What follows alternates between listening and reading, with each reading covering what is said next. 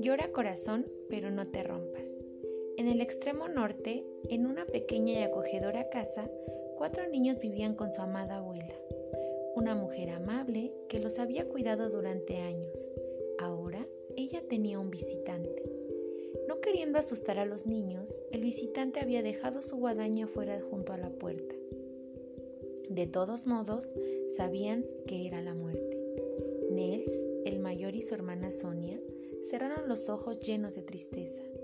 Casper, que era más joven, trató de ignorar al visitante. Pero Lía, la más joven, que siempre se metía en problemas, miraba fijamente a la muerte. Pensaban mantener a la muerte lejos de su abuela, dándole café durante toda la noche. Al amanecer no tendrían más remedio que irse sin ella. Entonces, cada vez que la muerte vaciaba su taza, Nels preguntaba, ¿Más café, señor? Y la muerte asentía. A la muerte le encantaba su café, fuerte y negro como la noche. Estaba feliz de sentarse y descansar un rato. El tiempo pasó. Finalmente la muerte estaba lista.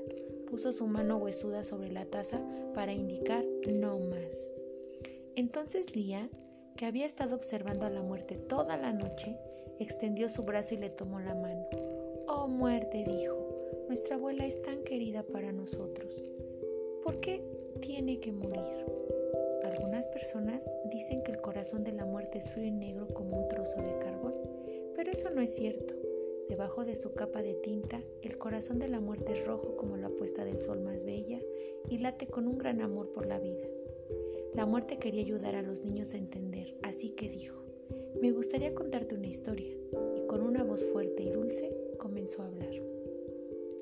Érase una vez, hace tanto tiempo que solo yo puedo recordar, vivían dos hermanos, uno se llamaba Tristeza y el otro Dolor.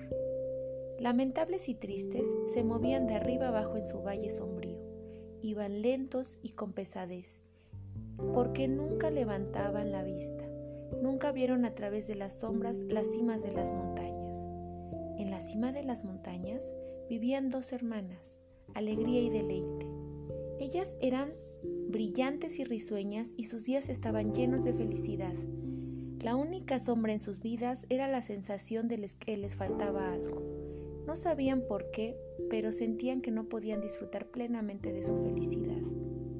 La muerte vio a Lía sentir y dijo, creo que puedes adivinar lo que pasó después. Un día los hermanos y las hermanas se conocieron.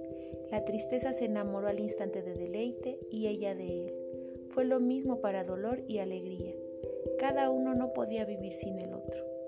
Después de su doble boda y gran celebración, las dos parejas se mudaron a casas vecinas a mitad del camino de la montaña. De esta manera la distancia a sus antiguas casas fue la misma. Todos vivieron hasta ser muy viejos. Cuando llegó el momento de morir, dolor y alegría hicieron el mismo día al igual que tristeza y deleite. Su felicidad juntos había sido tan grande que no podían vivir el uno sin el otro. Esa es una buena historia, dijo Nels. Es lo mismo con la vida y la muerte. La muerte dijo, ¿qué sería de la vida si no hubiera muerte? ¿Quién disfrutaría del sol si nunca llueve? ¿Quién añonaría el día si no hubiese noche? Los niños no estaban seguros de haber entendido completamente a la muerte, pero de alguna manera sabían que tenía razón. Por fin la muerte se puso de pie era hora de subir las escaleras. Una línea de color gris pálido borraba la noche. Casper quería detener a la muerte, pero Nels lo detuvo. No, dijo Nels, la vida sigue adelante. Así es como debe de ser.